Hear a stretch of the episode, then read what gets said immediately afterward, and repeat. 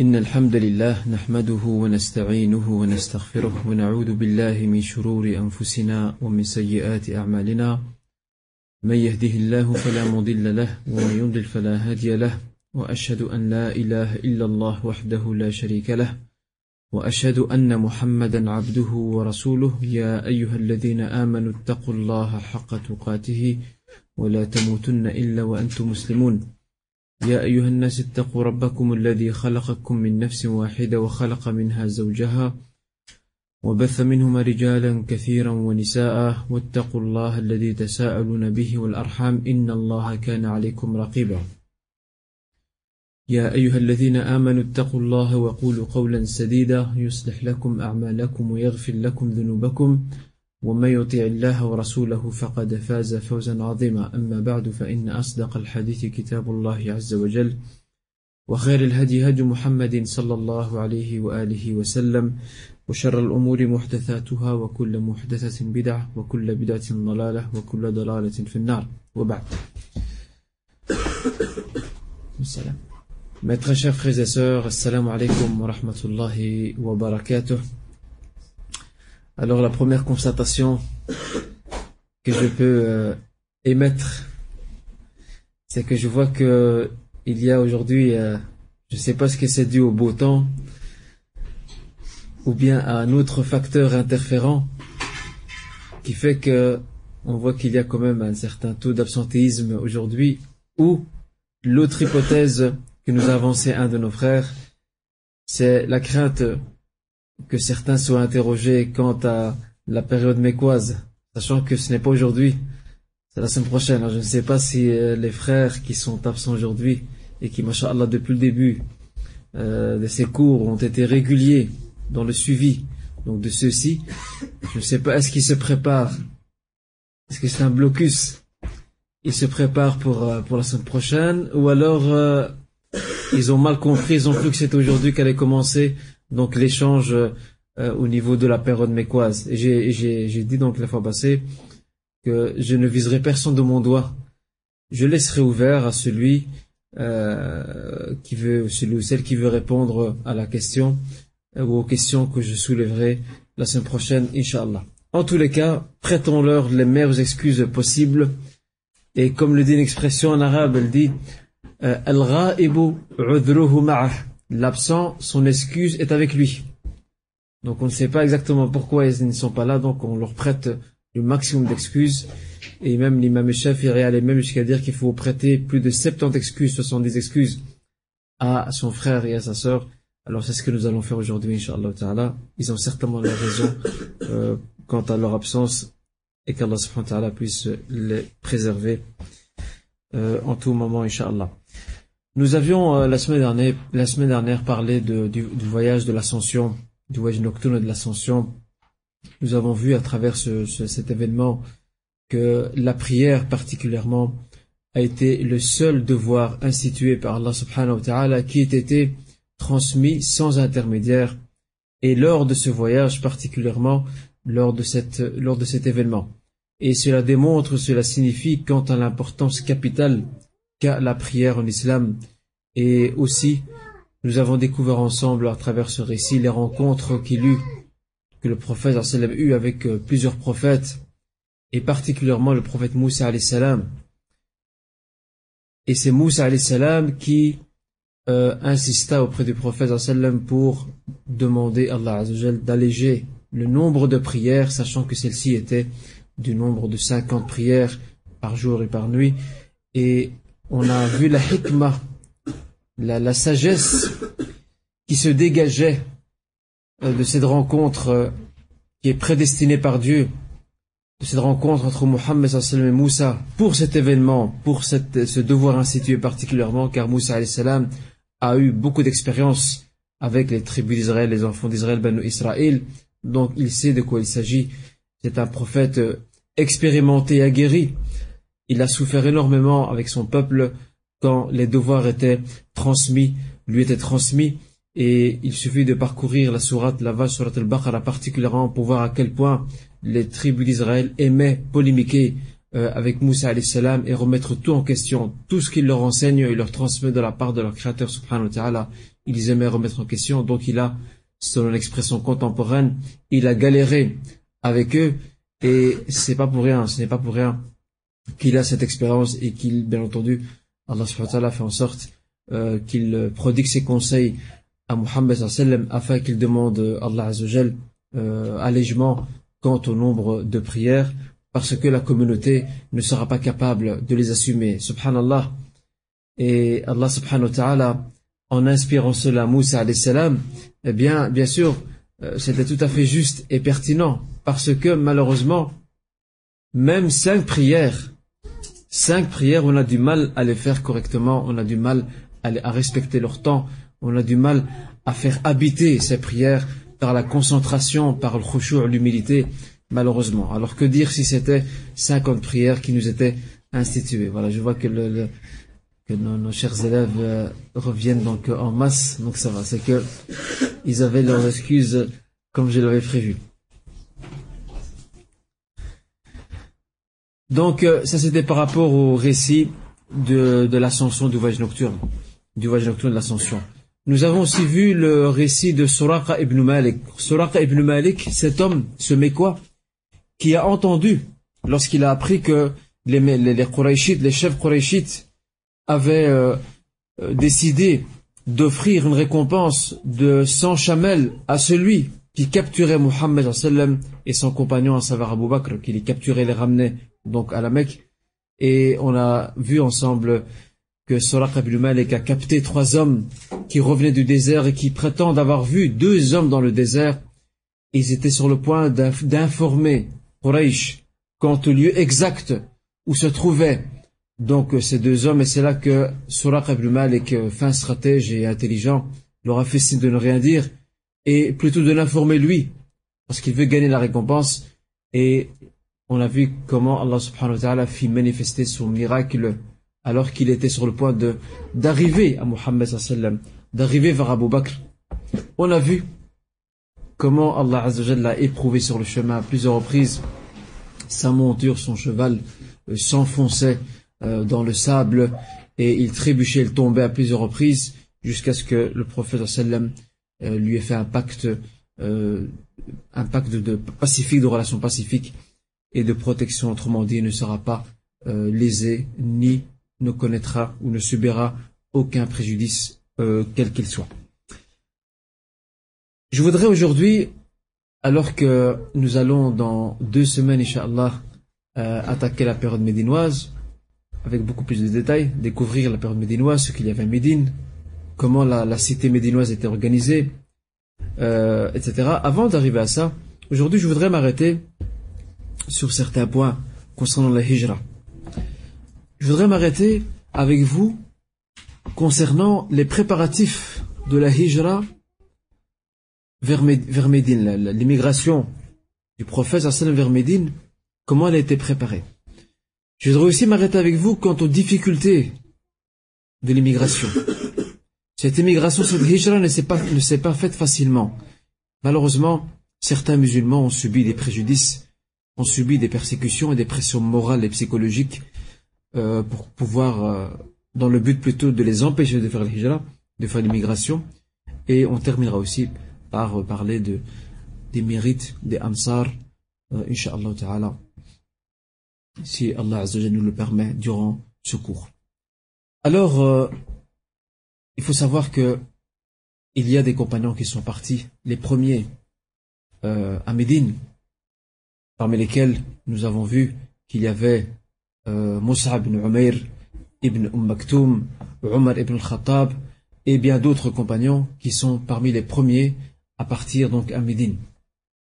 Il y avait une vingtaine en tout cas qui ont accompagné, qui ont accompagné euh, Omar. Une vingtaine de compagnons ont accompagné Omar et l'ont suivi vers euh, Médine. Le prophète sallam lui est resté à Médine parce, qu'il n'a pas encore reçu l'ordre direct le concernant d'émigrer.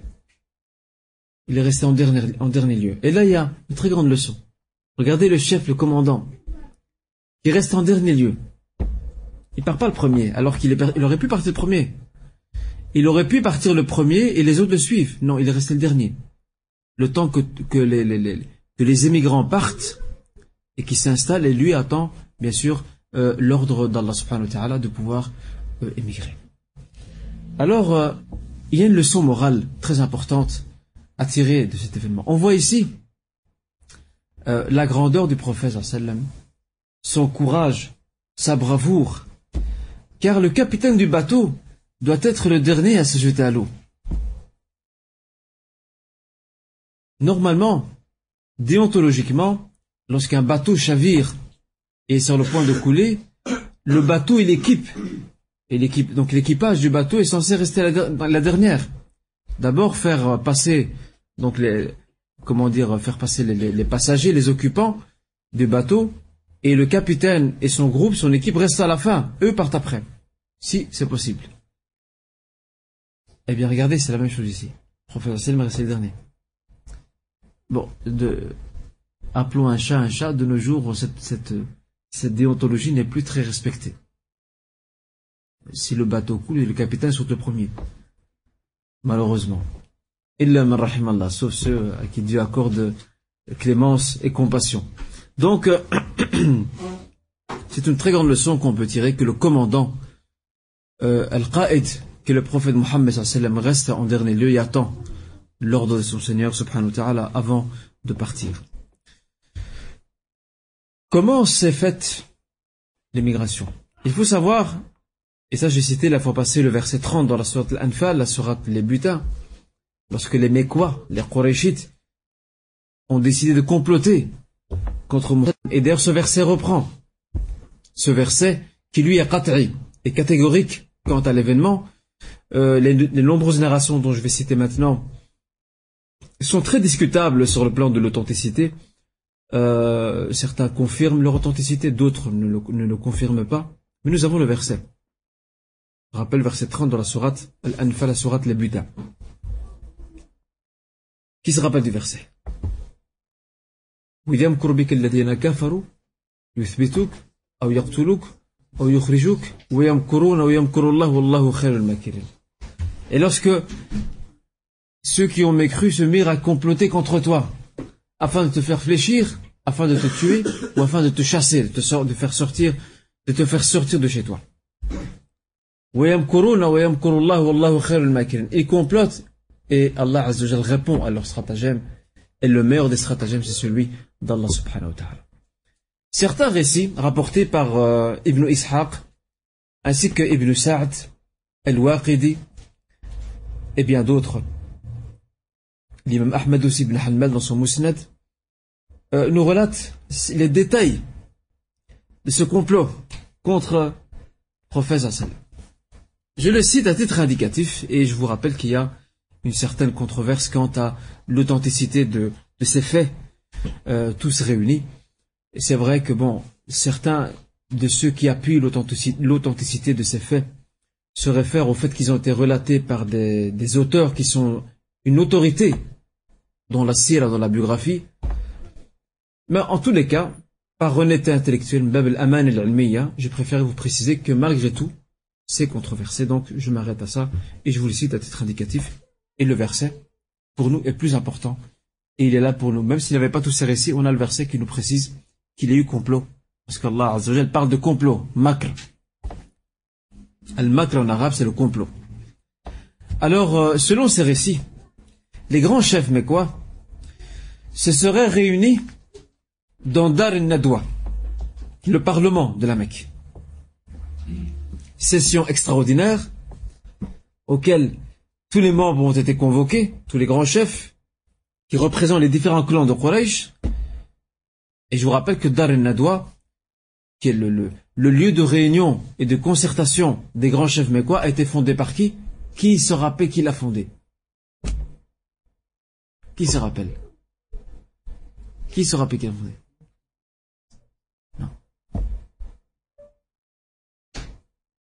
Bien avant. Qui se rappelle du fondateur de Dar Nadwa le Dar c'est la, demeure de la consultation, de la réunion. Qui se rappelle du fondateur de cette, de cette maison, de ce parlement, si vous voulez? Ça faisait office de parlement. Qui se rappelle? Vous savez Ouais Comment il s'appelle?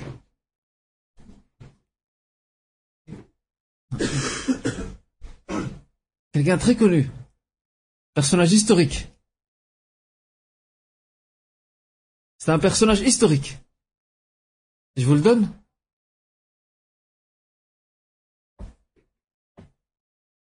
Pas de volontaire?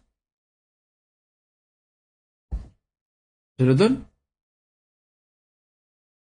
Qusay ibn Kilab. Qusay ibn Kilab qui a réuni tous les clans de Quraysh lorsqu'il les a vus dispersés, il les a unis en force et il a détrôné donc euh, la tribu qui, dirigeait donc la Mecque à l'époque. Et lorsque la Mecque euh, lui a été soumise et qu'il il en a pris la possession, il l'a organisé sur le plan administratif et on a vu qu'il a créé différentes fonctions et équitablement il a distribué les tâches aux différents clans familiaux sans créer de conflit. Il a réussi à mettre en place une paix civile. Et surtout qu'à l'époque, Qusay n'est pas bête. Qusay ibn Kilab, c'est un grand homme d'État, c'est un mouchrik. Et l'islam nous a appris d'être juste, de reconnaître les mérites de toute personne, même si n'est pas musulmane. Qusay ibn Kilab, c'est un, c'est un, polythéiste mouchrik. C'est un arrière-grand-père du prophète sallam. Mais c'était un grand homme d'État. C'était quelqu'un d'un, qui avait un grand charisme forte personnalité, et qui a réussi à organiser la Mecque, qui lui a donné stabilité, au point qu'elle a acquis le privilège connu et euh, est reconnu par toutes les tribus arabes de la péninsule. Donc Hossein ibn fait partie, bien sûr, enfin, est plutôt le fondateur euh, de ce parlement, de ce Dar Nadwa. Alors les grands chefs mécois se réunissent là-bas. Ils se réunissent euh, pour discuter du sort qu'ils vont réserver à Muhammad parce qu'ils voient, ils voient qu'il y a de plus en plus de gens qui partent, qui quittent. Et cela signifie que ces gens, tous ces gens qui partent et qui se rendent à Médine, vont constituer une force dangereuse pour eux, là-bas. À la Mecque, ils sont, euh, ils sont sous notre contrôle, mais dès qu'ils quittent la ville, là, on ne sait plus les contrôler. Certaines, certaines narrations, ou certaines versions, nous parlent soi-disant, que Iblis se serait présenté à la réunion. Qu'il aurait, il aurait pris l'apparence d'un homme d'un certain âge, un homme sage, soi-disant, venant de Nejd. Nejd, c'est, du côté de, c'est la région qui est du côté de Riyad, qui est la capitale de l'Arabie saoudite aujourd'hui. Il serait venu, il se serait présenté à, leur assemblée, et différentes options se sont présentées. Parmi les options, c'était de d'emprisonner le prophète de l'emprisonner quelque part, de l'enfermer.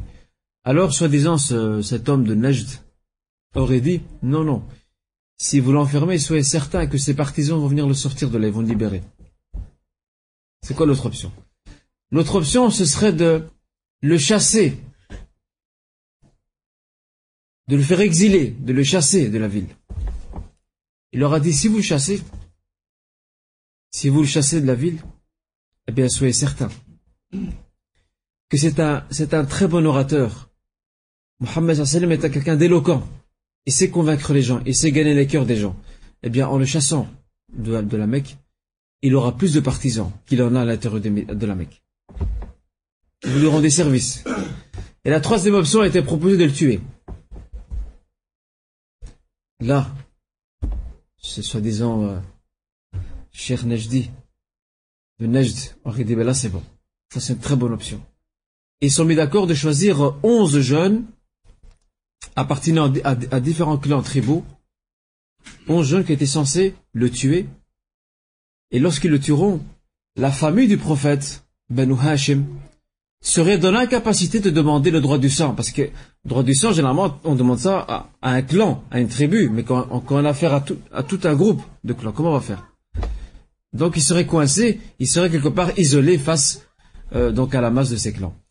Euh, ce récit de, sous la forme d'un homme âgé, Kada, elle était très contestée. Mais le reste du récit n'est pas tellement faux parce que le verset, subhanallah, reprend quelque part tout ça.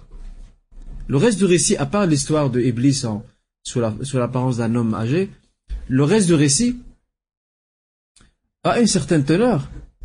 Il a une certaine teneur parce que regardez euh, Allah subhanahu wa ta'ala ce qu'il nous dit dans le verset. Je rappelle le verset 30 de la sourate Les Butins. Et lorsque ceux qui ont mécru complotent contre toi. Pourquoi? Afin de te faire fléchir. afin de te tuer. afin de te faire sortir de la Mecque. Et ils complotent et Allah répond à leur stratagème et c'est à Dieu qu'appartient le meilleur stratagème ou le meilleur des stratagèmes. Donc quelque part le récit dans son ensemble euh, est quelque peu, euh, ou plutôt le verset vient quelque peu confirmer le récit de cet ensemble euh, controversé, comme je l'ai indiqué donc là tout à l'heure. Alors face à ça, face à cette situation, le prophète sallam reçoit l'ordre d'émigrer. Il viendra voir Abu Bakr au moment de ce qu'on appelle al c'est-à-dire en milieu de journée.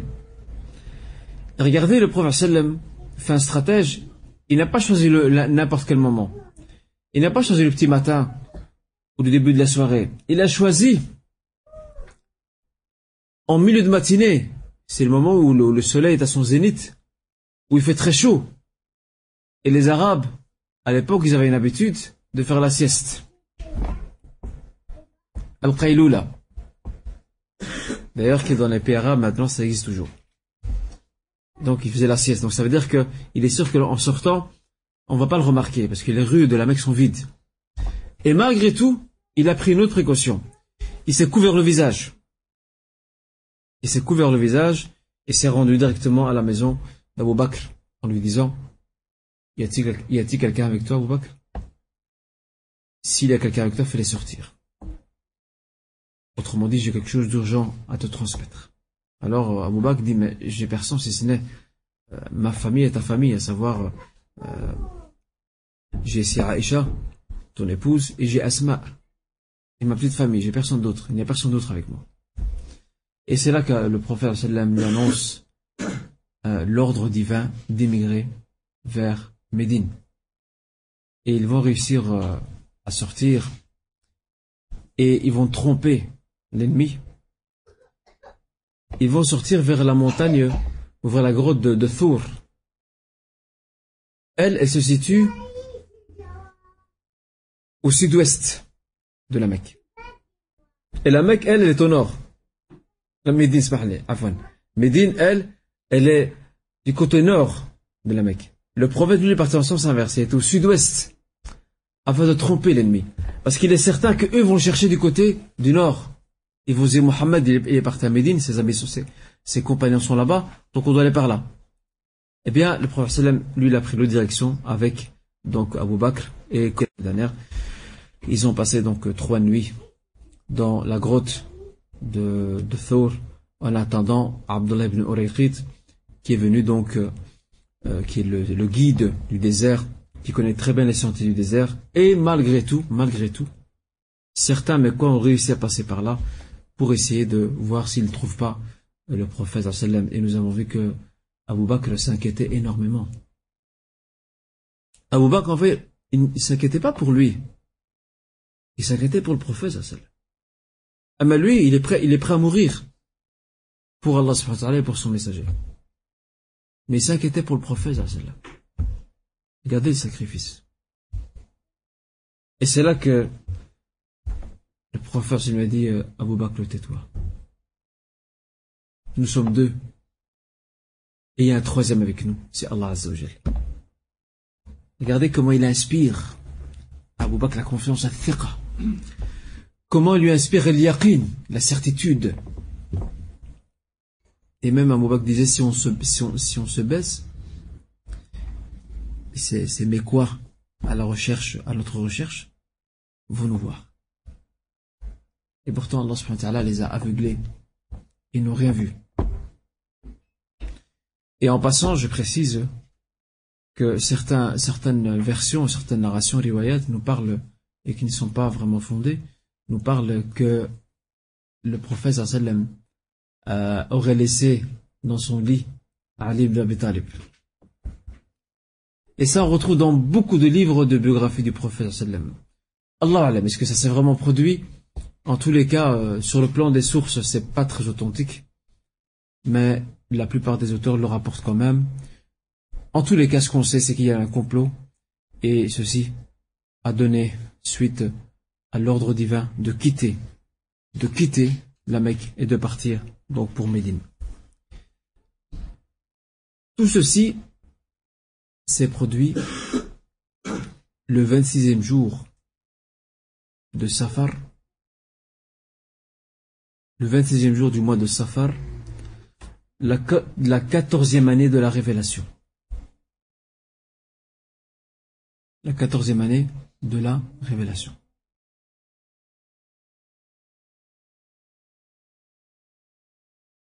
Ça correspond, selon certains historiens, au 12 septembre 12 septembre 622, selon certains historiens. Donc, euh, on voit ici le, prophète sallam a dû préparer le terrain pour sortir, pour partir, pour sécuriser son, départ, alors qu'il est prophète. Il aurait pu se dire, moi je suis prophète, je, je n'écris rien, je peux partir, il euh, n'y a pas de problème. Mais malgré qu'il est prophète, malgré qu'Allah veille sur lui, malgré tout ça, il nous donne un enseignement. Et cet enseignement, c'est que nous devons toujours, dans tout projet qu'on veut entreprendre, il ne faut pas s'arrêter à dire, c'est bon, on a tawakkal à Allah, et puis bismillah, on y va. Non. Non, tawakkal Allah, il n'y a pas de problème. Place ma confiance en Dieu. Pas de problème. Mais place sa confiance en Dieu n'empêche pas de mettre en œuvre tout ce qui est possible. C'est comme, euh, je vais vous donner deux exemples. Un, c'est un fait que j'ai vécu moi, et l'autre, euh, c'est un exemple que vous allez découvrir. Je commence par l'exemple. C'est comme celui qui va aux examens. On entend le, le, frère ou la sœur Tu vas à l'examen? Oui, je vais à l'examen. D'accord. T'as étudié l'examen? Non, j'ai pas beaucoup étudié, j'ai pas eu le temps. Là, qu'à Allah on va? Allah, on place confiance en Dieu, on y va. C'est pas comme ça. Quand tu crois que quand tu seras devant ta feuille d'examen, la révélation va descendre sur toi, elle wahi. Tu seras inspiré par Dieu, tu pourras répondre très rapidement. Non, c'est pas possible. Il faut mettre en œuvre un sabab, une cause, un facteur pour pouvoir arriver donc euh, à ses fins. Le fait que je voudrais vous raconter très rapidement, Inch'Allah, euh, c'est un fait que j'ai connu moi-même et qui jusqu'à maintenant m'a marqué d'ailleurs parce que je vois que qu'on a très mal compris le, sens de tawakkul, placer sa confiance en Dieu. Placer sa confiance en Dieu, c'est que ton cœur soit entièrement attaché à Allah Ça veut dire que tu places tout entre ses mains, tu ne t'inquiètes de rien. Et quoi qu'il arrive, comme bonheur ou malheur, c'est qu'il l'a prévu. Mais à côté de ça, tu prends tes précautions, le mieux que tu peux. Je, en deux mots, juste pour retenir la, leçon, c'était en, en 93. Ça remonte quand même maintenant à, à combien d'années? À 14 ans. En 93. En 93. Disaient les Français.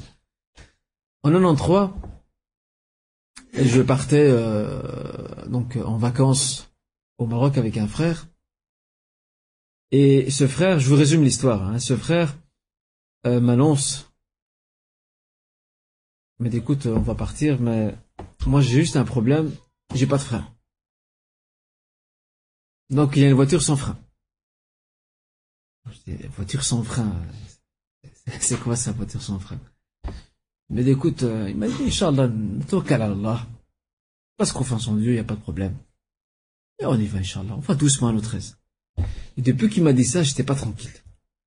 Vous imaginez J'étais vraiment pas tranquille. Et pourtant, je sais pas ce qui m'a pris, j'ai quand même dit, elle, frère, Inch'Allah. Alors il me dit, demain, je vais te chercher à minuit. Alors le lendemain, mon sac était prêt pour partir. Et je vois qu'il n'arrive toujours pas. Il arrive à une heure du matin. Alors il sonne. Et puis je lui dis, euh, en fait en ouvrant la porte, qu'est-ce que je vois? Je vois il est une autre voiture, pas celle avec laquelle on devait partir, une autre. Inch'Allah, une très belle, Allah là en tout cas, euh, dis-moi à l'époque, euh, une très belle Mercedes. Je me suis dit, alhamdulillah, c'est qu'il a, laissé tomber sa Peugeot sans frein pour, pour la Mercedes. Alhamdulillah. Alors il me dit en fait, je viens te dire, on, va reporter le voyage, on partira demain. Et là, qu'est-ce qui se passe? Il m'a dit en fait, je viens de découvrir que j'ai plus d'assurance. Oh là là. Assurance de la route. Il dit, je ne l'ai plus. Elle est périmée.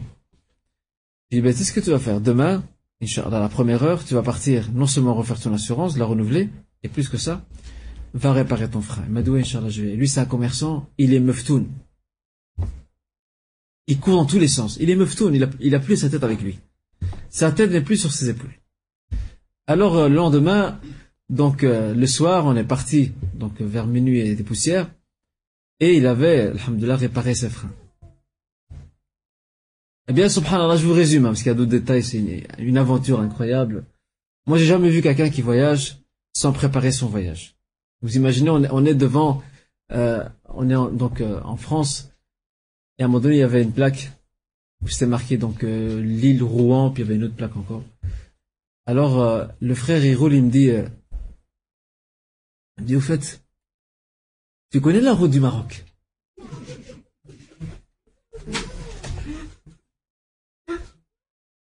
Moi, ça faisait 4 ans que j'avais pas été au bled, 4 ans. Alors, je, je peux vous dire que, j'ai, que je, je, ne me rappelle de rien. Je dis, écoute, non, moi, je, je connais. Mais, tu connais, toi? Il me dit, non, moi, je la connais pas. Comment on va faire? Écoute, khair, Inch'Allah, t'inquiète pas. Et puis, il regarde les plaques. Il regarde les plaques, puis qu'est-ce qu'il fait Il fait, on prend quelle direction Celle-là ou celle-là?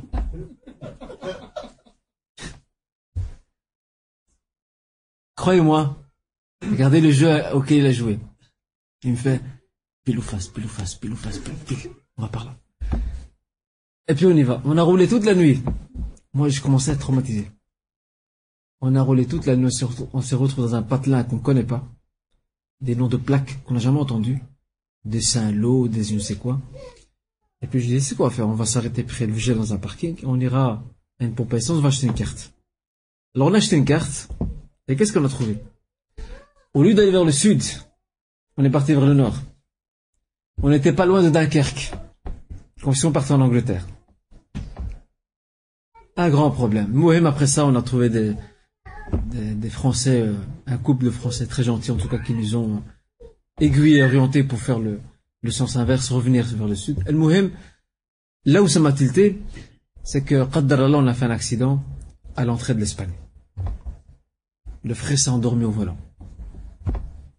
Moi, bon, je, je n'ai pas dormi toute la nuit, donc je vais me reposer. Lui, il voulait pas. Il me dit, non, non, je dois pas dormir. Sinon, je vais m'endormir. Je dis, écoute, toi, t'as dormi.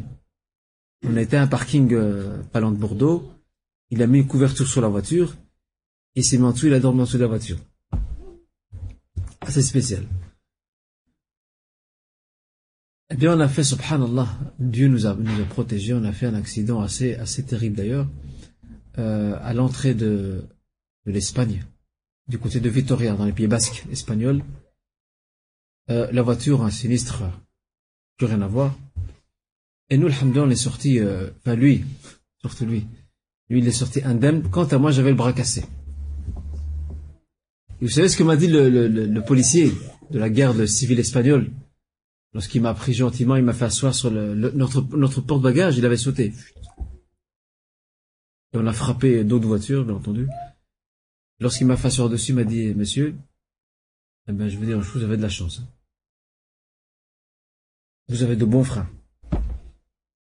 Là, ça m'a fait tilt. Et le frère voulait partir sans frein.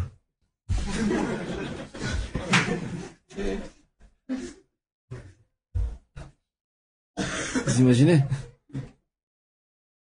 Regardez le qadar, le destin. On ne doit pas négliger ce côté-là.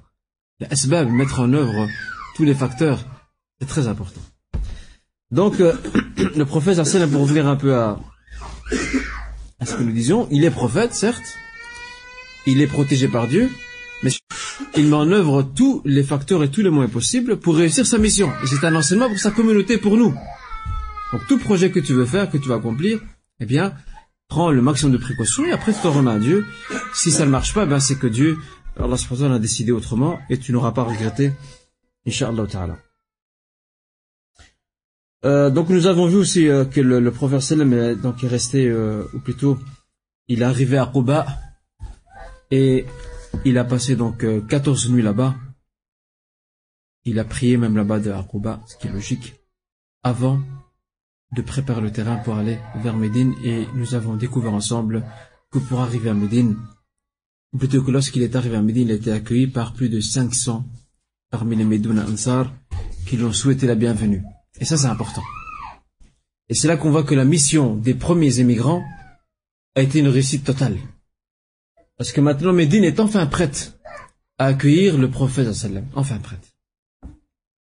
D'ailleurs, le prophète, en étant à Quba, euh, il gardait contact avec certains, certains, euh, certains intermédiaires pour voir si, si c'est bon, s'il peut maintenant se déplacer, venir vers Médine. Regardez comment le prophète a préparé minutieusement, minutieusement, il a préparé.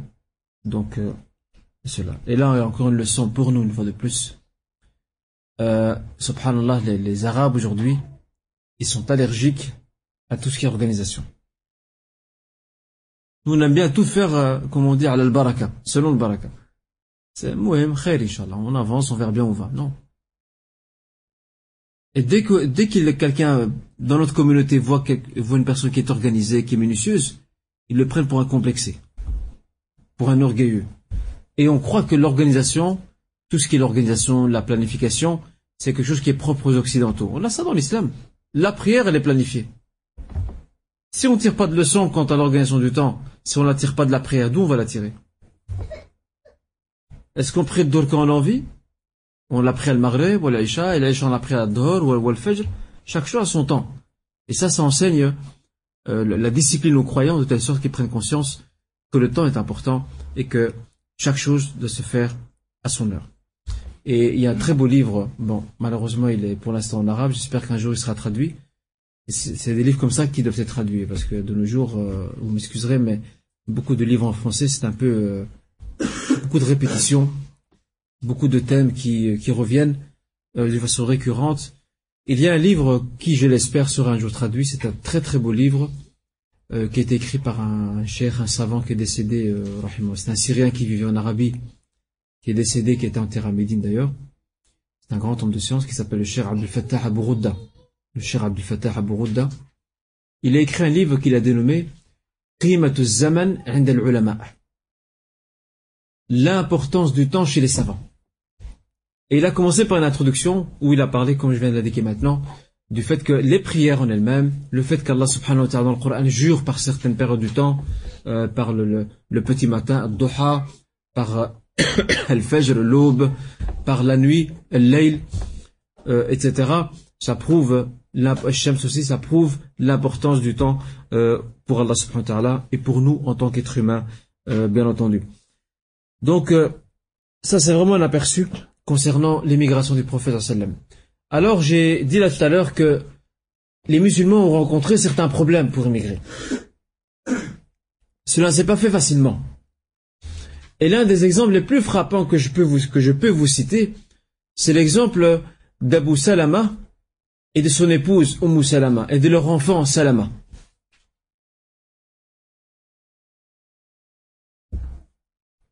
Et Salama est un garçon. Alors, euh, Abu Salama a décidé donc de partir pour Médine. Qu'est-ce qu'il a fait? Il a préparé la monture.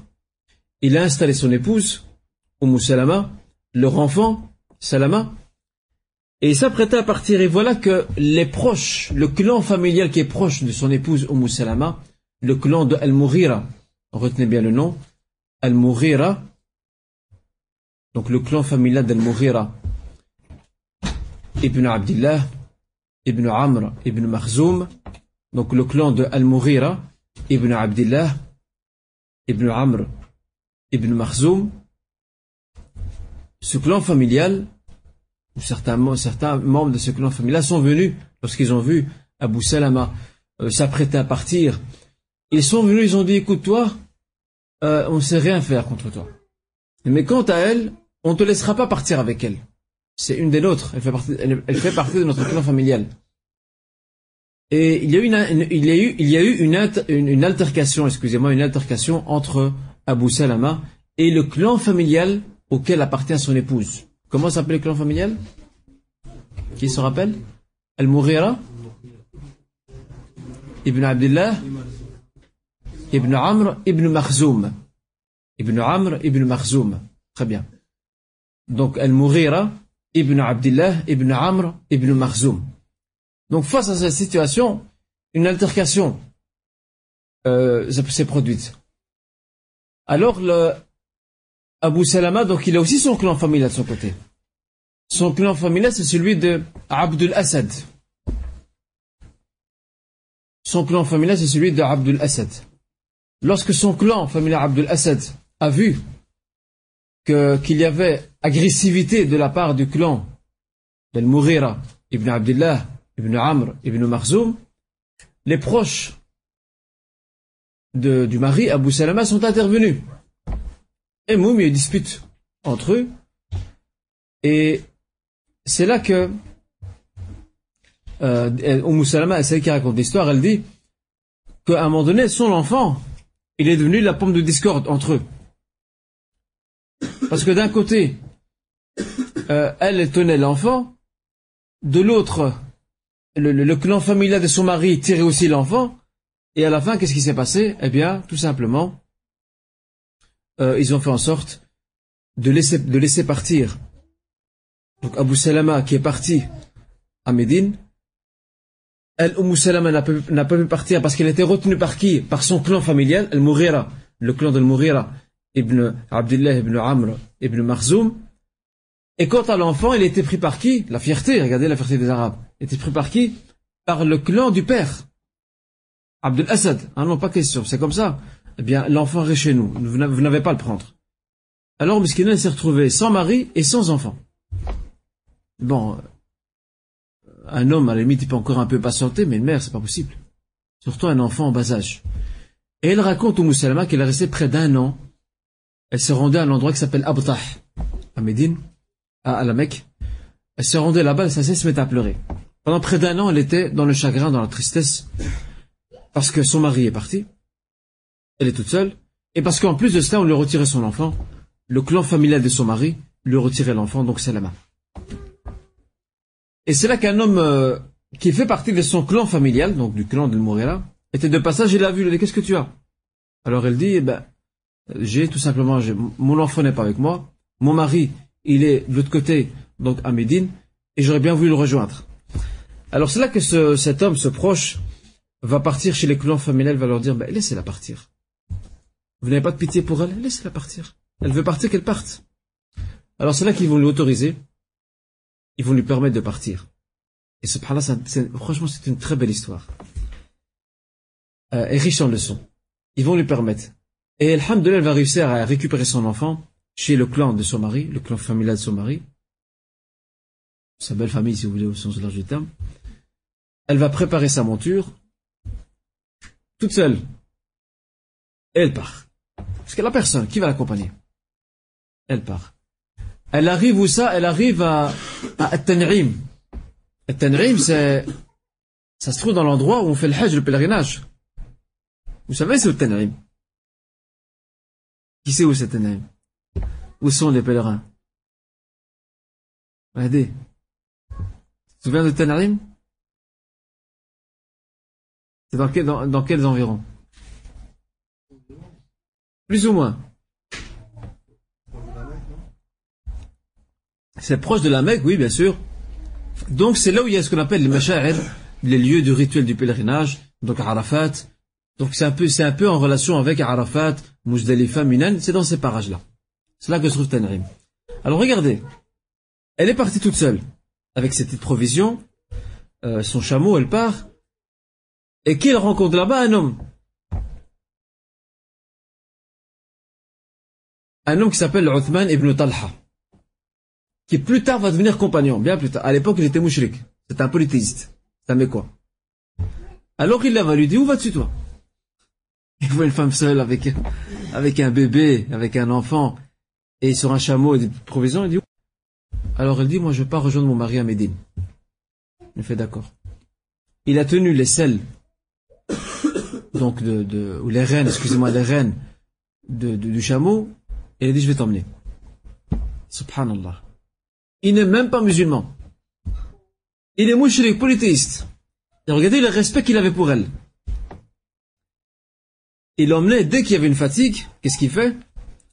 Euh, il, Donc il fait baisser l'animal, il l'attache à un arbre, lui il s'éloigne, afin qu'elle puisse descendre, avec son enfant, prendre son repos, et lui, il va, près d'un autre arbre, s'allonger à son ombre, et se reposer là-bas. Il l'approche pas. Il ne parle pas avec elle. Et dès qu'elle lui fait signe qu'elle veut repartir, il revient, il attend qu'elle s'installe, et puis il défait donc les rênes, donc la fameuse laisse, et puis il reprend, et il part. Et il a fait la même chose jusqu'à un autre endroit, idem, même système. Jusqu'à ce qu'il soit arrivé à un village de. Alors il lui a dit, ben, chère femme, ton mari il est ici. Siri ala barakatillah. Tu peux y aller, vas-y. Et il l'a fait rentrer jusqu'à la porte du village et l'a laissé partir.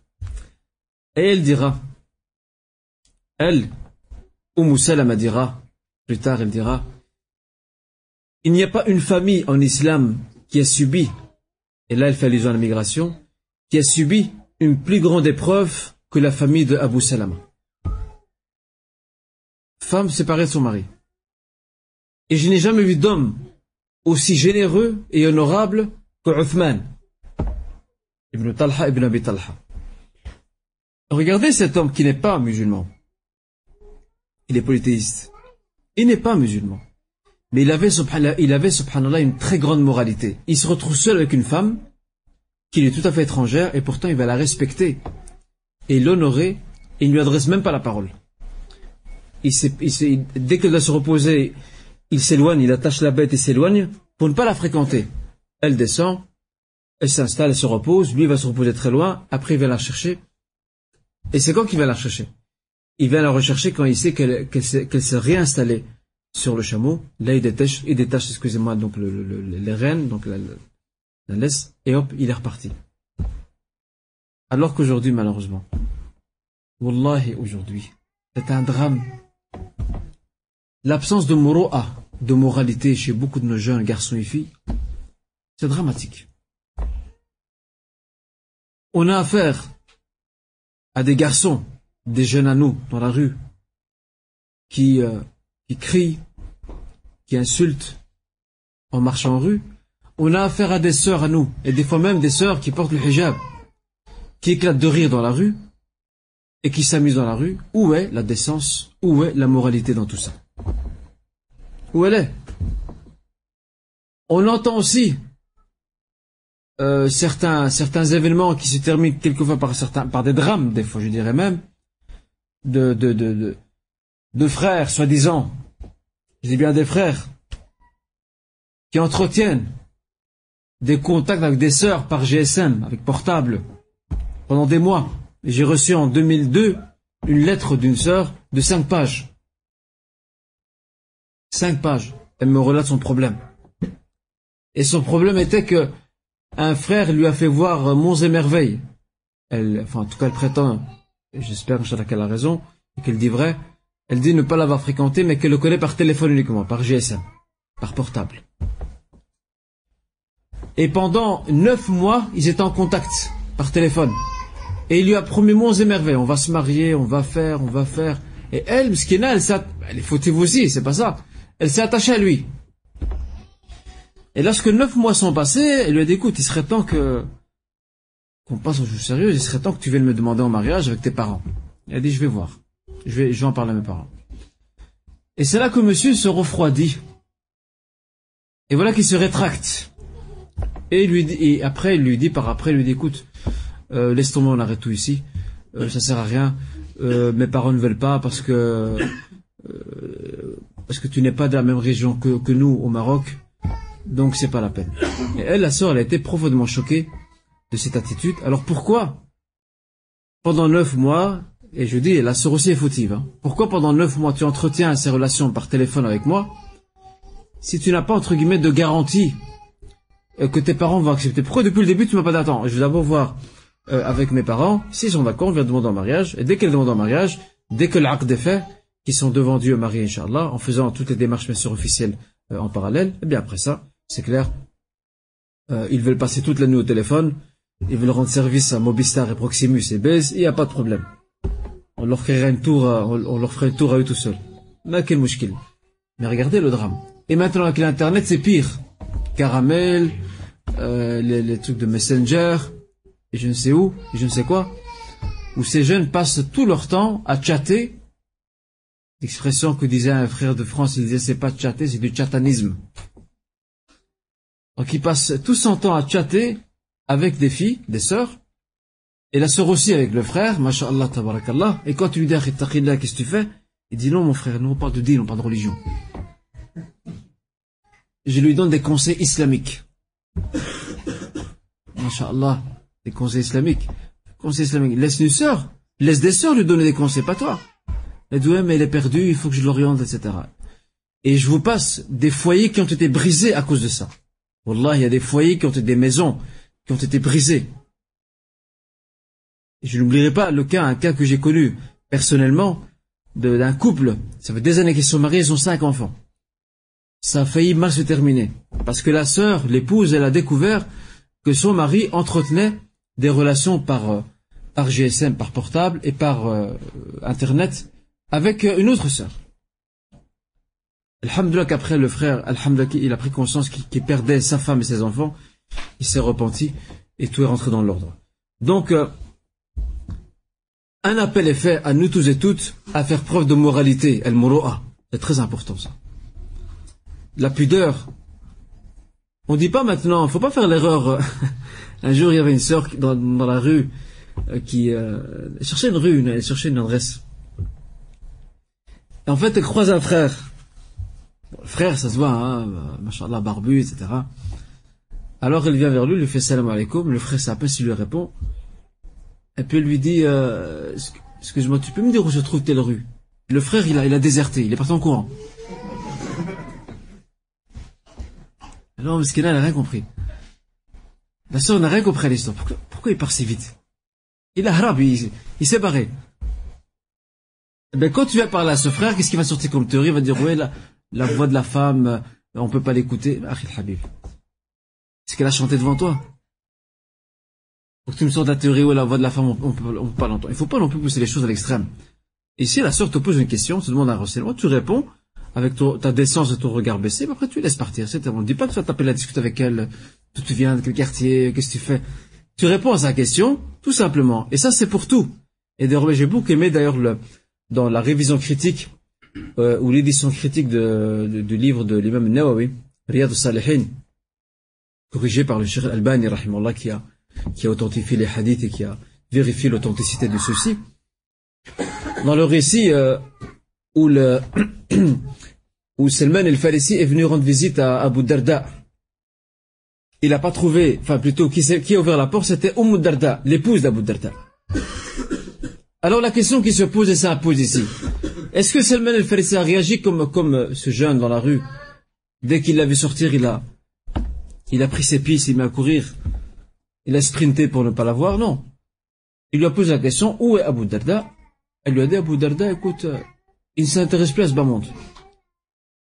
Elle voulait lui faire passer un message comme quoi Abu Darda, maintenant, il se consacre entièrement à l'adoration et il néglige donc, ses responsabilités familiales. Le Cheikh Al-Albani, il a fait un commentaire sur ce hadith. En, bas de page, en annotation de l'édition de, Le Jardin des Vertus, il a mis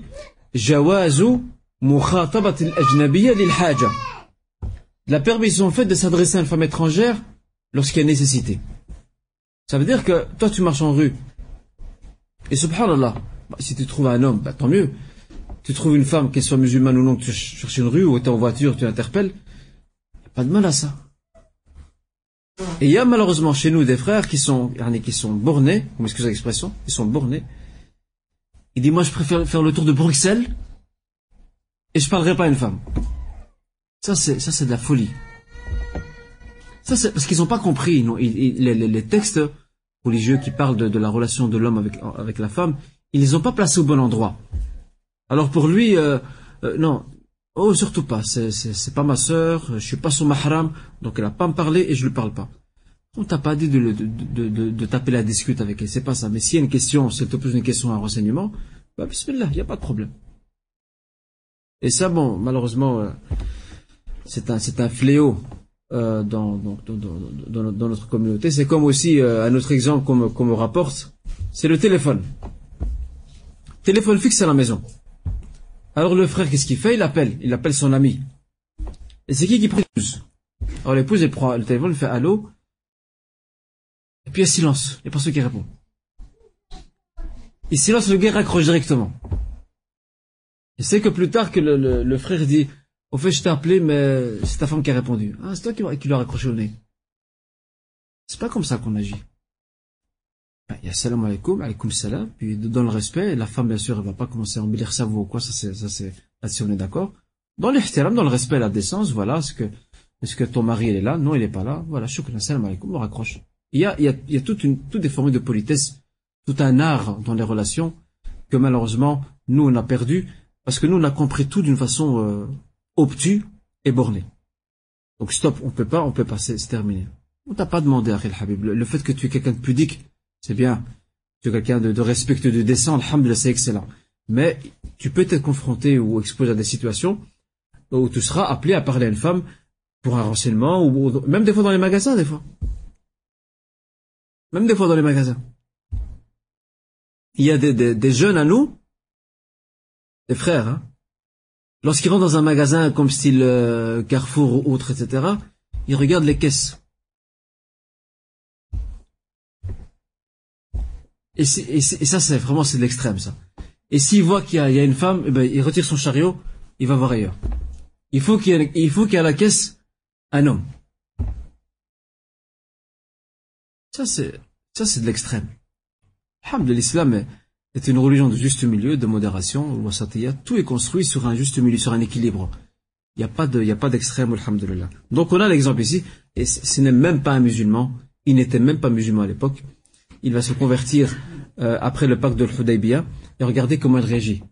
Avec beaucoup de pudeur, beaucoup de moralité. Et il s'est regardé dans l'exemple, il, lui a parlé. Mais il lui a parlé dans, dans un respect total. Et c'est juste pour lui demander où tu vas. Ah, je vais chez mon mari, eh ben c'est moi qui vais t'emmener. C'est tout. Et il arrive au village, et il a de nouveau parlé, voilà, ton mari se trouve ici, tu peux entrer, vas-y. Alors, euh, essayons de revoir un peu, de repenser euh, nos relations avec, avec les autres, euh, quel qu'il soit, et d'être, euh, de faire preuve de modération et de respect, c'est quelque chose de fondamental. Alors vous voyez à travers ce récit, euh, chers frères et sœurs aussi, euh, comment l'esprit tribal était très très très très présent. Et regardez comment chaque clan familial défendait son proche, alors que regardez, Abdul Assad, le clan tribal et familial d'Abu Salama, n'était même pas musulman. Ils sont pas musulmans, et ils sont contre Abu Salama, parce qu'il est musulman. Et pourtant, ils l'ont défendu, parce qu'est-ce qu'on appelle, il y a al-na'ra al-asabiya. Il y a cette, ce penchant euh, tribal et sectaire qui est là de défendre son proche, peu importe sa croyance. Et l'inverse aussi, Abu Salama, elle est musulmane. Et son clan familial, Al-Mughira, Ibn Abdullah, Ibn Amr, Ibn Makhzoum, ce clan n'est pas musulman, il est polythéiste. Donc d'office contre cette femme qui appartient à leur clan. Et pourtant, ils l'ont défendu. Donc on voit ici que euh, cet esprit tribal était très présent. Et bon, bien sûr, l'islam euh, récuse et rejette vivement. Et c'est malheureusement cet esprit aujourd'hui existe encore de nos jours euh, dans, dans le monde arabe et musulman, que ce soit entre des villes, entre des, régions, entre des, des, des, des, tribus, où on se, on s'attaque les uns les autres, on se dénigre les uns les autres. Et ça, bien sûr, c'est tout à fait contraire à l'esprit de l'islam, sans parler des anecdotes qu'on fait circuler sur telle région. Euh, voilà, on dit que telle région, ce sont les avares des avares. On invente des histoires sur leur dos. Euh, telle région, ils n'ont aucune pudeur. Alors on sort sur des récits, des anecdotes, et on entretient toute une culture populaire euh, de telle sorte que demain, le frère qui est du nord, il, voit un, frère du sud, il se dit ah je suis pas confiance en lui, parce qu'il paraît qu'eux sont comme ça, comme ça, comme ça. Ne fais pas pour un cas une, généralité. Donc, euh, l'islam, c'est le, c'est le ciment qui soude la Ummah et surtout la piété. Et de regarder le verset dans la sourate les cloisons ou la sourate les appartements, sourate al-Hujurat, où Allah Azza nous rappelle, il nous dit, Ya ayyuhan nas, inna khalaqnakum min dhakarin wa untha wa ja'alnakum shu'uban wa qaba'ila li ta'arafu, inna akramakum 'inda Allahi atqakum. Ô vous les jeunes, nous vous avons créé d'un mâle et d'une femelle, et on a fait de vous des peuples et des tribus, afin qu'il y ait connaissance entre vous, afin que vous appreniez à vous connaître. Regardez la fin du verset. Inna akramakum. Le plus honorable auprès de Dieu, c'est pas celui qui appartient à Quraysh. ou qui appartient à tel pays euh, d'Asie, ou d'Afrique, ou d'Occident, d'Europe, non. Ou tel pays arabe. Inna akramakum indallah. Le plus honorable parmi vous auprès de Dieu, atrakum, c'est celui qui est le plus pieux et le plus créatif. C'est le seul paramètre qu'Allah Azza retient. Les autres n'ont aucune importance. La richesse, l'origine, l'ascendance, la race, la couleur, la langue, tout ça n'a aucune importance. Le plus important, c'est ta piété. D'ailleurs, le prophète dit dans, dans, euh, dans ce hadith rapporté par Muslim, il dit Inna Azza wa la yanzuru la ila ajsamikum wa lakin yanzuru ila qulubikum wa a'malikum. Dieu ne regarde pas vos visages et ni non plus vos apparences physiques. Mais il regarde vos cœurs et vos actions, les deux. C'est ça qui intéresse Allah subhanahu. Mais le reste, ta couleur, euh, ton physique, euh, la- la race à laquelle tu appartiens, le pays, la nation, la langue, la couleur, tout ça c'est pas important. Le rang social, tout ça n'a aucune importance. Car tout ça, tous ces traits-là, sont appelés à disparaître car nous serons tous poussière. Et nous serons tous ressuscités auprès d'Allah subhanahu sans aucune distinction euh, par rapport à tout ça.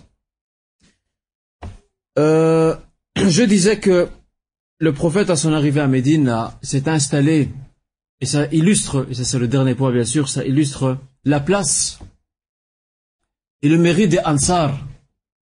Le prophète, lorsqu'il est arrivé à Médine, comme on l'a dit, comme nous l'avons dit, il été accueilli par plus de 500 euh, Ansarites, primo, secondo, il n'avait pas de maison ni de demeure, et c'est le compagnon Abu, Abu Ayyub al-Ansari. Qui se souvient de son nom exact Abu Ayyub al-Ansari, qui se souvient?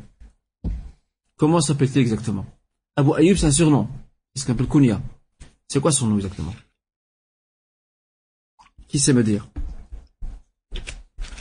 Oui. Barakallahu. Khalid ibn Zayd. Khalid ibn Zayd. Donc Abu Ayyub al-Ansari, c'est Khalid ibn Zayd. Ce compagnon-là a hébergé le prophète sallam. Et qu'est-ce qu'il a fait? Il a donné au prophète de quel étage? Le rez-de-chaussée. Et lui, il a pris quel étage, lui? Le premier. Il a insisté pour demander au prophète de monter au premier, il sera plus à l'aise, et que lui descende au rez-de-chaussée, parce qu'il se disait, je vais pas me placer au-dessus du prophète. Regardez à quoi il pense. Il se dit pas, non, ça va, c'est bon, de toute façon, moi, je suis quelqu'un de gentil, je suis généreux, je vais, je vais avoir accès au paradis parce que j'ai honoré le prophète, je vais donner le rez-de-chaussée, alhamdulillah. Je suis un bon musulman. Comme la plupart d'entre nous, on fait les, cinq prières, on donne de temps en temps sadaqa, on se dit c'est bon, on a le ticket dans, dans poche du paradis, il faut plus discuter. Tout moi, c'est ma, ma place, elle est réservée. À tel étage. Regardez. Il était gêné, le fait que lui soit au-dessus, le prophète en dessous, il dit, moi, je vais pas être au-dessus du prophète. Et propose au prophète, de, s'installer au-dessus, et que lui se mette en dessous. Et le prophète a refusé pour, euh, ou plutôt s'est excusé pour deux raisons. Premièrement, pour sa famille, c'est une facilité d'être en contact avec la rue directement, pour les entrées et sorties. Et deuxièmement, il reçoit des délégations de fidèles, euh, d'hommes et de femmes, de croyants, qui viennent le voir pour lui poser des questions, il veut éviter, regardez, subhanallah, nous ne t'avons envoyé que comme clémence pour l'humanité. Il ne veut pas que cela, cela, puisse, cela puisse plutôt être une peine et une difficulté à monter les escaliers pour arriver à, l'étage du dessus pour voir le prophète. Il préfère la facilité pour les fidèles afin qu'ils puissent donc venir le voir très facilement euh, là au rez-de-chaussée, là où il se trouve. Les Ansar ont tout sacrifié. Et c'est pour cette raison qu'en islam, ils ont une très grande place. Les Ansar. Et pourquoi on les appelle Ansar d'abord? Pourquoi on les appelle Ansar? Il y a le Muhajirin, ou le Muhajiroun et l'Ansar. El Muhajiroun, on sait c'est qui? Ce sont les émigrants, les Mécois. Pourquoi eux, on les appelle l'Ansar Pourquoi?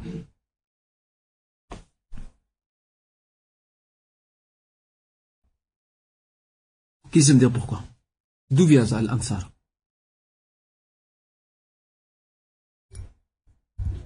C'est un titre honorifique, l'Ansar. Même le Coran l'a repris d'ailleurs. Tout comme le Muhajiroun aussi, les émigrants. Qui sait me dire pourquoi? Pourquoi on les appelle Ansar?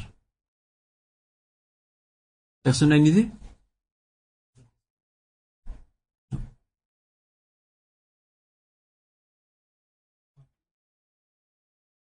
Mais plus que ça.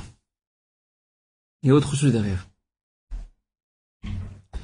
La raison pour laquelle on les a surnommés Al-Ansar, لأنهم عرضوا النصرة للنبي صلى الله عليه وسلم car ils ont proposé de soutenir le prophète sallam de le nusra nusra c'est le soutien et l'appui ils ont proposé de soutenir le prophète sallam le mot nusra c'est de là que tire le mot ansar de soutenir et d'appuyer le prophète sallam pas seulement de l'accueillir viens chez nous mais on va te soutenir on va t'appuyer on va tout mettre à ton service pour faire triompher sa cause et sa parole et son message plutôt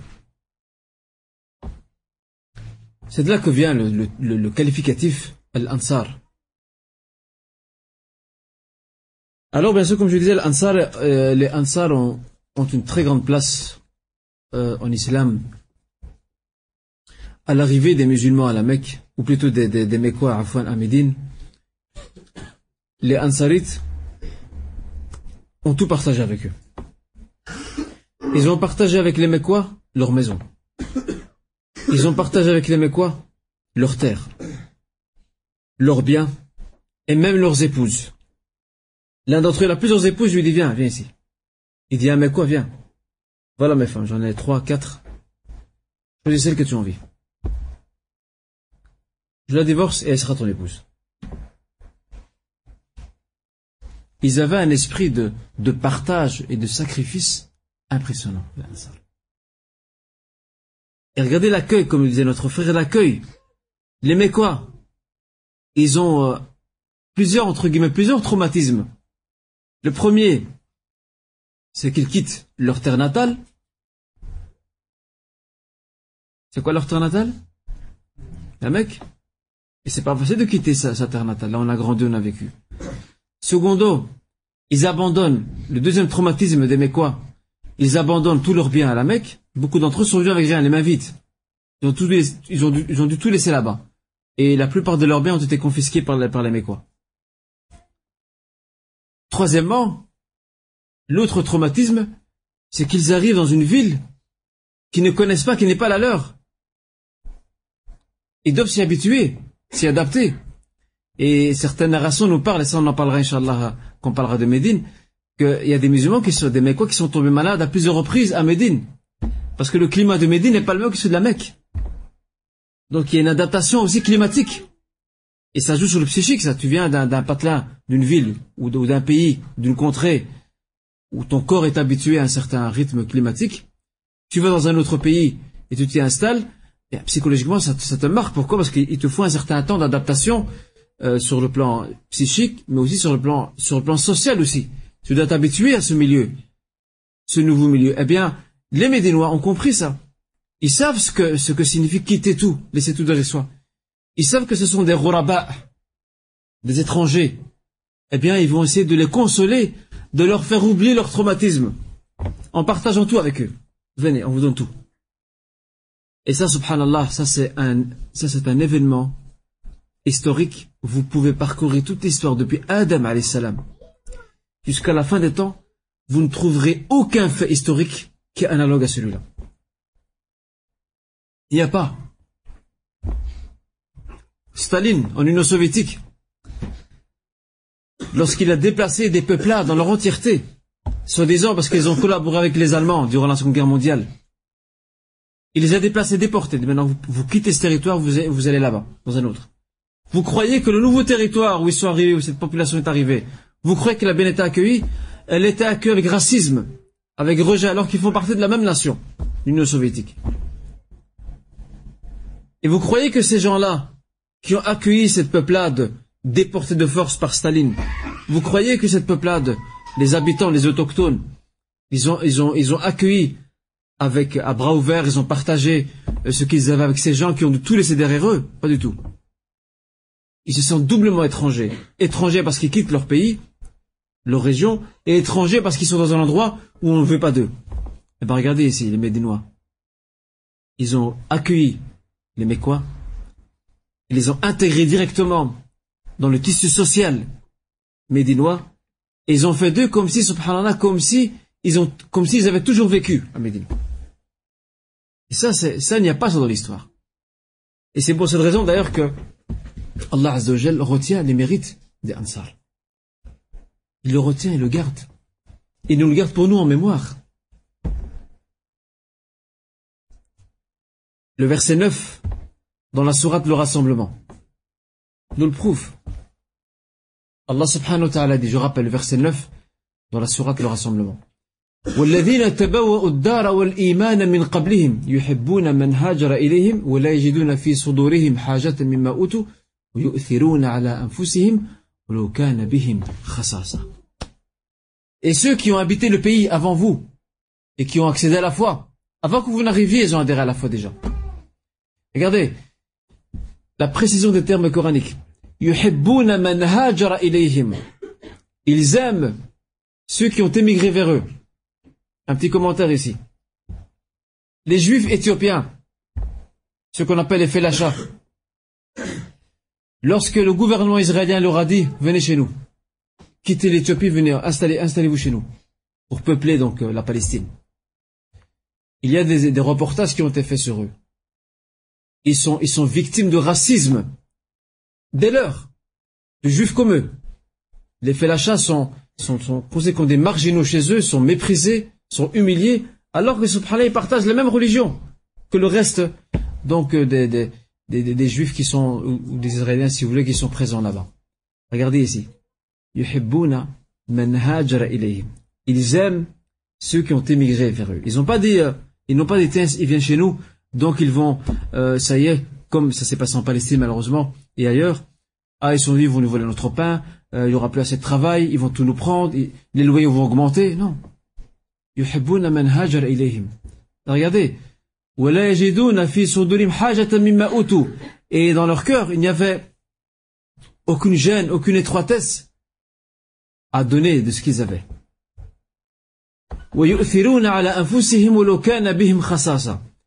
Et ils se privent à eux-mêmes. Ils donnent aux autres, même si eux sont dans le besoin. Lui, il est dans le besoin. Le Médinois peut-être dans le besoin, mais il préfère donner à son frère parce que lui, il vit dans le pays. Il est chez lui. Mais le mec quoi? Il est nouveau, c'est un arrivant, il faut qu'il s'habitue.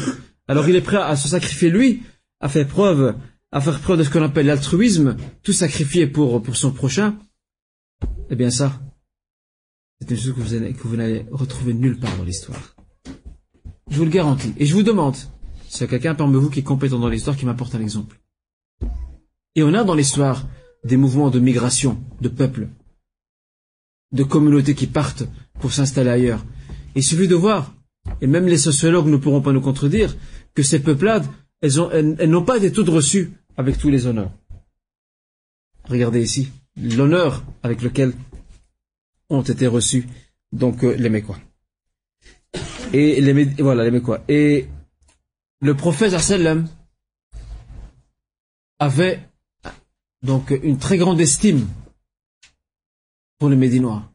Une immense estime pour eux. Et regardez ce qu'il dit, subhanallah. C'est une parole incroyable. C'est rapporté par le Bukhari. Le prophète sallam dit, dit Lawla al-hijra, la kuntu imra'an min al-ansar. Il dit, s'il n'y avait pas l'immigration, j'aurais été un homme parmi les ansar. Donc il aurait souhaité être un ansari. Lawla al-hijra, la kuntu imra'an min al-ansar. S'il n'y avait pas l'immigration, j'aurais souhaité être un des membres de Ansar des Médinois. Et ici, euh, et dans une autre tradition rapportée par le Bukhari aussi, il dit, il dit, لو سلكت الأنصار واديا أو شعبا لسلكت وادي الأنصار وشعبهم.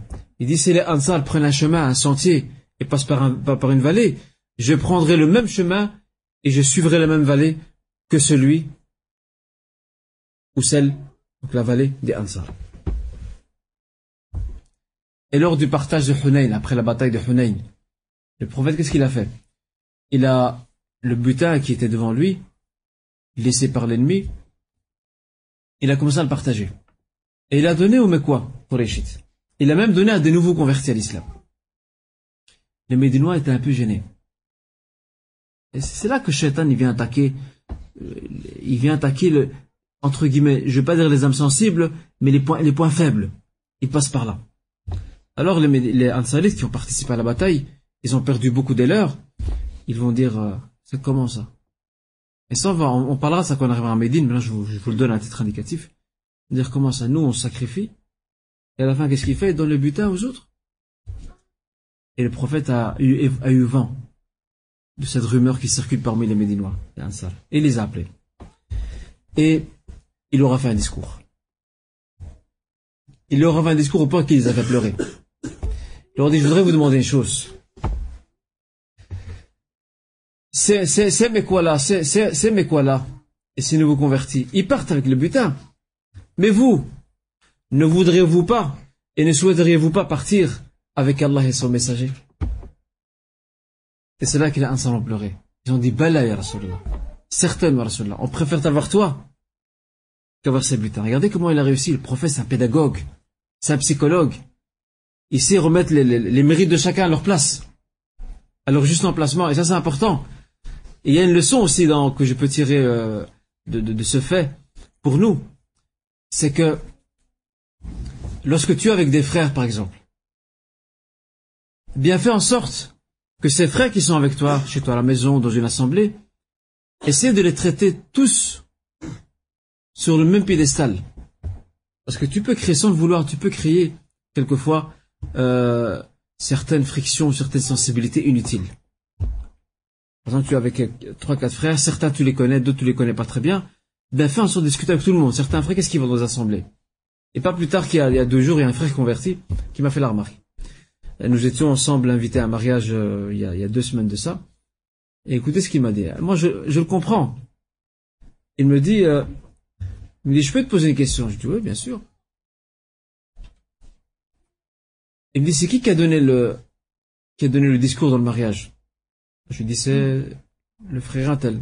Moi, j'en ai, j'en ai, ai donné à la clôture, mais au début, c'est le frère Intel. Il m'a dit, les frères, ils étaient contre moi. Je fais quel frère? Les frères m'ont tous laissé dans un coin tout seul, avec des, des, parents, des, des, hommes, certain. Ils sont tous partis, ils sont tous partis au même table. Et eh ben ça, c'est grave de faire ça. Alors il, s'est senti mesquine, euh, mis à l'écart, mis à distance, en disant pourquoi pourquoi ils sont pas venus s'asseoir avec moi, discuter avec moi? Qu'est-ce que j'ai fait moi? Et ça, faire attention. Et même quand tu quand tu quand tu parles de mérite de quelqu'un, par exemple, j'ai par exemple Anas devant moi, j'ai fait aussi devant moi. Eh bien, si je dis Masha'Allah Anas, Masha'Allah, tu, tu es un bon élève, etc., devant lui, je, je devrais aussi non pas d'une façon mensongère, mais en étant juste, je veux aussi valoriser celui qui est près de lui. Parce que Shaitan aussi peut rentrer par là. Tiens, tu vois, regarde, lui il a de l'importance, et moi je vaux rien. Ça peut arriver, juste non? Vous m'avez l'air silencieux là. Ça peut arriver juste non?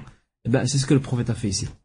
Il a remis la balance des valeurs à, sa juste mesure entre les Mécois et les Médinois, et c'est comme ça que les Médinois sont partis très contents, satisfaits, en disant, eh bien oui, eh bien, dans ce cas, on préfère t'avoir toi, plutôt d'avoir Allah subhanahu et toi en notre compagnie.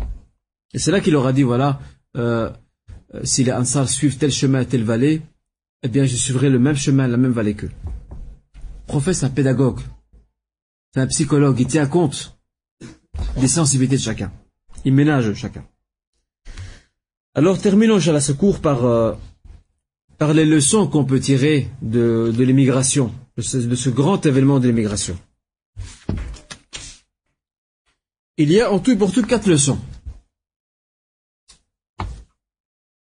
La première de leçons, c'est l'obligation de d'émigrer, de quitter une région ou une contrée à partir du moment où nous ne sommes plus, où nous ne sommes plus en mesure et capables de pratiquer sa religion. Tu es dans un endroit, tu sais plus pratiquer ta religion. De plus en plus difficilement. Tu as peur pour tes enfants. Eh bien, tu as l'obligation d'émigrer vers un autre endroit. Allah subhanahu wa ta'ala rappelle dans la sourate Les Femmes, verset 97-98. Dans la sourate Les Femmes, verset 97, 97, 98, il nous le rappelle. Allah Azza wa dit الذين توفاهم الملائكة ظالمي أنفسهم قالوا فيما كنتم قالوا كنا مستضعفين في الأرض قالوا ألم تكن أرض الله واسعة فتهاجروا فيها Lorsque les anges viendront saisir les âmes de certaines personnes, leur diront, les personnes qui ont, qui ont fait des torts à eux-mêmes, qui quelque part ont perdu de leur dîme, de leur religion, Alors les anges leur diront, où étiez-vous Ils diront, nous étions faibles sur terre. On n'était pas capable de pratiquer notre religion, on était faibles. Livrés à nous-mêmes. Et c'est là que les anges leur diront, Alam takun fiha? La terre de Dieu n'était-elle pas vaste afin que vous puissiez donc émigrer à travers celle-ci? C'est la première leçon. Et par rapport à cette leçon, on retient aussi une règle fondamentale, c'est que préserver sa religion, et din, passe avant toute chose. C'est l'une des plus grandes finalités de la législation musulmane. L'une des plus grandes finalités, c'est de préserver le din en premier lieu. Même si on perd sur le plan matériel, même si on perd sur certains avantages, sur certains privilèges, la religion, la foi, la pratique religieuse doit être sauvée et préservée absolument.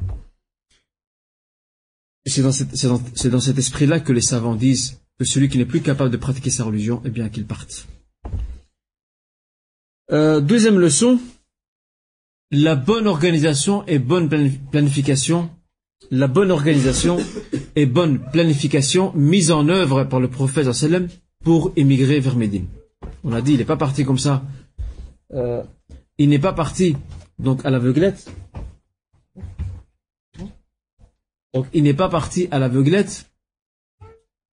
Il a bien organisé cela et on a vu à travers euh, l'épisode donc de l'immigration qu'il a d'abord reçu les délégations de Médine qui ont prêté serment. Après, il a envoyé des compagnons, Mus'ab ibn et Ibn Umm Maktoum, Ibn umm à Médine pour euh, faire la prédication et da'wa pour répandre l'islam et quelque part préparer Médine à la, donc au futur, à la future immigration, sans parler des premiers musulmans, mais quoi, qui sont partis pour s'installer et préparer la venue du prophète. Donc on voit qu'il y a tout un préparatif, sans parler aussi euh, des préparatifs avec Abu Bakr pour partir euh, jusque là-bas. Donc ça c'est important, et ça je l'ai dit là tout à l'heure, tout projet doit être planifié, organisé, dans n'importe quel domaine de la vie, pas seulement au niveau de la foi. Euh, la troisième leçon qu'on tire de l'épisode de l'émigration, Hadathul Hijra, c'est que cet épisode de l'émigration représente un très grand examen pour les musulmans. À travers cet examen, leur foi et leur sincérité ont été testées. Vont-ils tout sacrifier pour Dieu et son messager, ou alors vont-ils pencher pour leur matériel et leur confort et leur repos? Parce que c'est facile, on est là, ouais, je suis musulman, je crois en Dieu, je crois en le messager, je crois en l'au-delà. Mais lorsque l'épreuve arrive, lorsqu'on te teste, est-ce que tu es capable d'assumer tes responsabilités? Eh bien, ici, cet événement-là était une, cet épisode, l'épisode de l'immigration était une très grande épreuve pour les musulmans. Allah subhanahu wa ta'ala, à travers, cet événement, teste leur foi. Teste la fidélité la sincérité de leur engagement. C'est facile de dire au bout de la langue, mais on va voir la suite. Est-ce que vous êtes prêt à sacrifier la Mecque?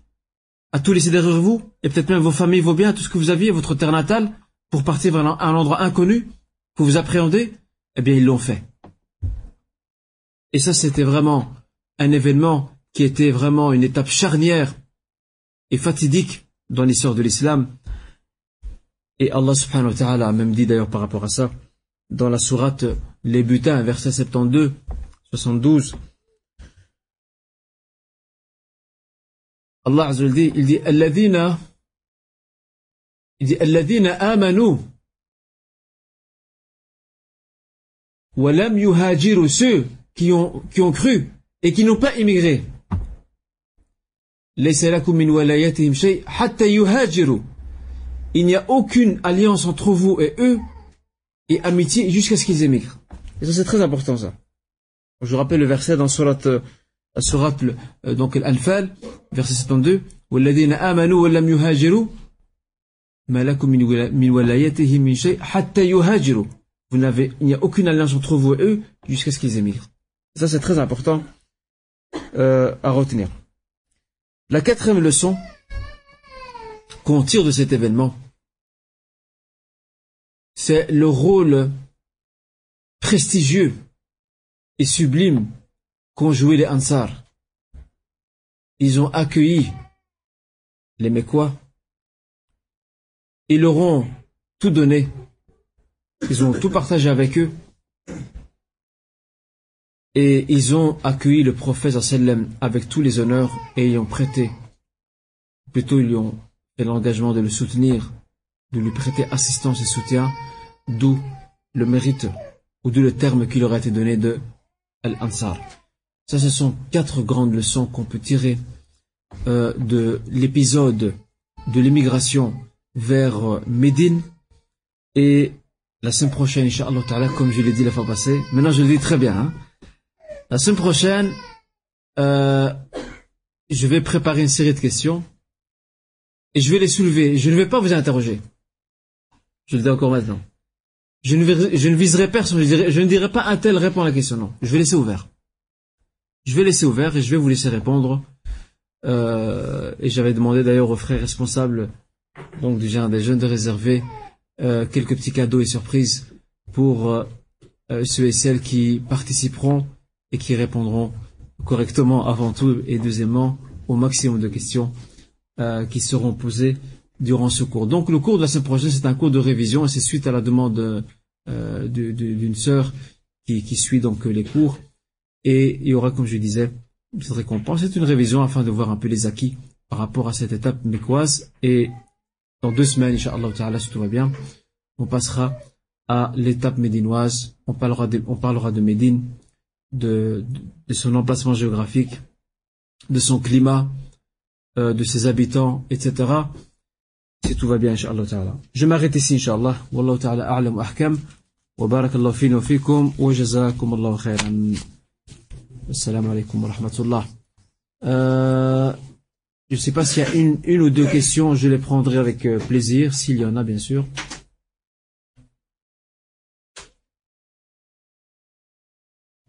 Salam.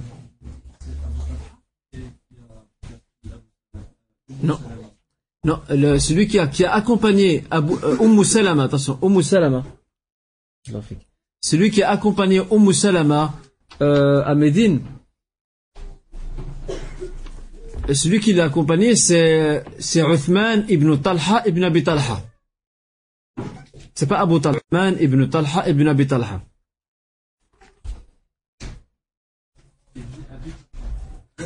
Hmm? Uthman, oui. Uthman ibn Talha ibn Abi Talha. Suraqat ibn Malik, oui.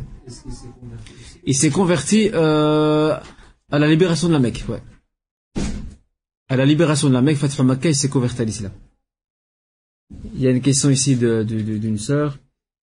Euh, elle dit, est-il licite de faire le test qui détermine que l'enfant dans le ventre n'a pas de malformation euh, ou trisomique ou handicap bah, Ça rien interdit de faire le test.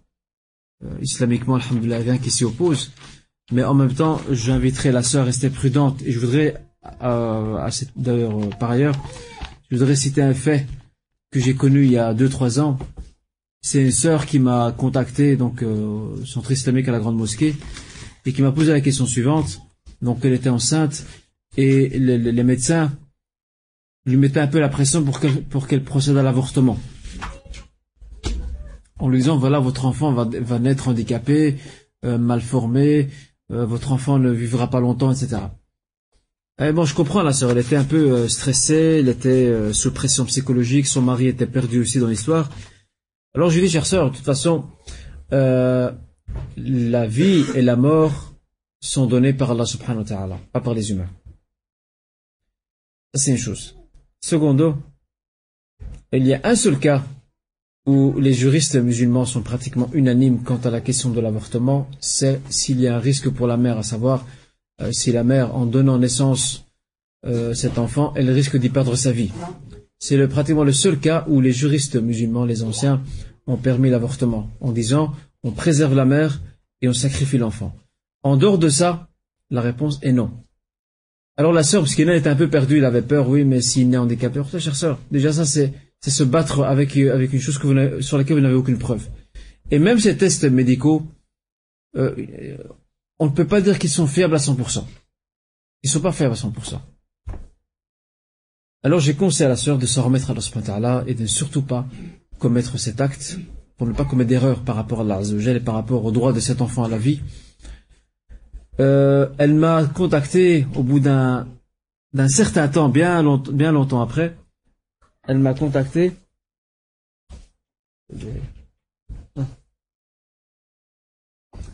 Donc elle m'a elle m'a contacté la sœur en, en- en me disant voilà je tenais à vous remercier. Euh, j'ai mis au monde cette fille et alhamdulillah elle n'a rien du tout. Elle n'a aucun handicap et aucune malformation. Elle n'a rien. Et qu'elle s'est mise à pleurer en disant j'ai failli commettre cet acte grave de péché. Chère sœur, vous, ne devez rien vous reprocher, c'est un moment de faiblesse, on est un peu perdu, etc. Et on peut comprendre aussi le poids psychologique, parce que si on s'imagine que l'enfant naît handicapé, comment on va, comment on va gérer la situation? Toute situation qui vient d'Allah subhanahu wa nous on dit Bismillah et on dit Alhamdulillah. Et on ne sait pas le bien où il est. On parce que nous, on est dans ce monde maintenant. Mais on ne, prendra conscience des bienfaits que dans l'au-delà. Là, on sera, on va prendre conscience, et peut-être même dans ce monde d'ailleurs, on prendra conscience à quel point certaines épreuves sont un très grand bienfait, et combien d'épreuves ont rapproché les personnes qui les subissaient, les ont rapprochés d'Allah subhanahu wa ta'ala. Regardez, subhanallah, la sœur, elle est née, la, la fin de la fille plutôt à elle est née sans aucune formation, aucun handicap. Donc, le test, le test, oui, mais il faut rester prudent. Parce qu'il y a pas mal d'erreurs médicales, malheureusement. Donc, euh, ici, on nous dit par rapport à, à, donc au, l'Isra al Mi'raj, le voyage nocturne et l'ascension, le prophète sallam a fait la salat avant la montée cieux. Tout à fait. À Jérusalem, Allah subhanahu wa ta'ala lui a réuni tous les prophètes et messagers, tous. Il les lui a réunis et Mohammed sallam a eu l'honneur de diriger la prière avec tous ses prophètes et messagers.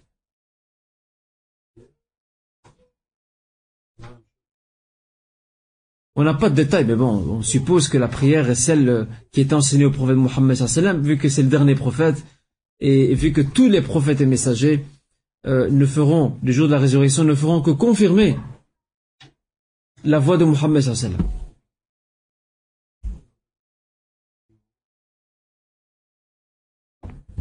C'est une très bonne question. Parce que notre frère ici nous dit que la, prière a été, instituée dans l'au-delà. Donc lors du voyage, euh, voyage nocturne. Donc en tout cas, les détails de la prière, c'est clair qu'on ne les a pas. Mais on suppose qu'Allah subhanahu wa ta'ala a dû, euh, ou plutôt le, le prophète a dû prier, Wallah alam, bien sûr, on n'a pas de, preuves tangibles là-dessus, mais qu'il a, dû diriger la prière comme euh, Allah subhanahu wa ta'ala le voudrait, ou plutôt comme Allah l'a prévu pour la Ummah, la prière comme nous, nous l'a fait maintenant. C'est une supposition, on n'a pas de preuve dessus. Wallahu alam, bien sûr.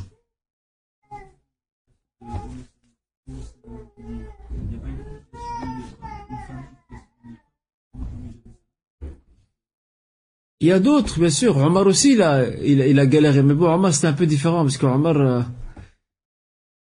il se laissait pas faire. Omar aussi, il a galéré pour voyager, pour partir, euh, comment dire, à, à, à Médine. Mais moi, j'ai retenu l'exemple de, de, de, d'Abu Salam ou parce que c'est l'exemple le plus frappant. Il y en a d'autres qui ont aussi subi des, préjudices lors du départ.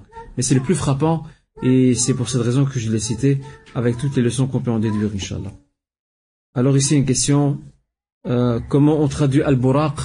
Al-Buraq, c'est euh, ce fameux, c'est cet animal ou cette monture, euh, comme j'ai dit la fois passée, donc qui est plus grand qu'un mulet, mais moins moins grand entre guillemets euh, qu'un cheval. Euh, Bon, on on sait pas le traduire en français. euh, on sait le décrire comme il est, rapporté dans les traditions prophétiques, mais moi je ne connais pas de traduction en français, alam, de, de cela.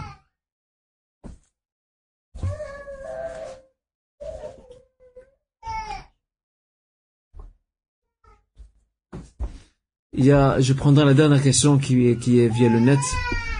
Euh, c'est quelqu'un qui demande que, que penser du mariage islamique en premier lieu, c'est ça, hein? De commencer par un mariage islamique, puis après aller à la commune.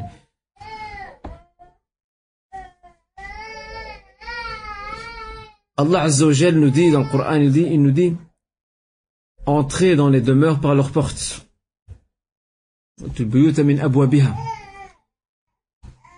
Une personne qui veut se marier dans son intérêt Et pour stabiliser, pour, pour donner et prouver son gage de sérieux par rapport à sa future belle famille, il est dans son intérêt de commencer par un mariage civil, passer par la commune ou la mairie.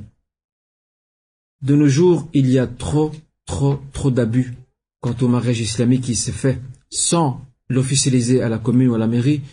Et lorsque vous interrogez tous ses frères et ses sœurs, pourquoi vous commencez par le mariage islamique? Non, on va le faire après le mariage civil. Et bien après, ils le font jamais. Et je connais des couples qui sont noyés dans les problèmes. Ils sont même en divorce maintenant, ils sont noyés dans les problèmes à cause de ça. Alors il faut commencer par le civil et le shari'i bien juste après.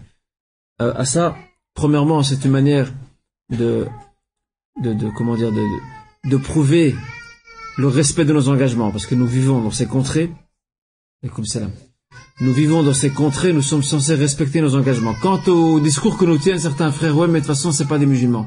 Subhanallah. Pour ça, c'est pas des musulmans.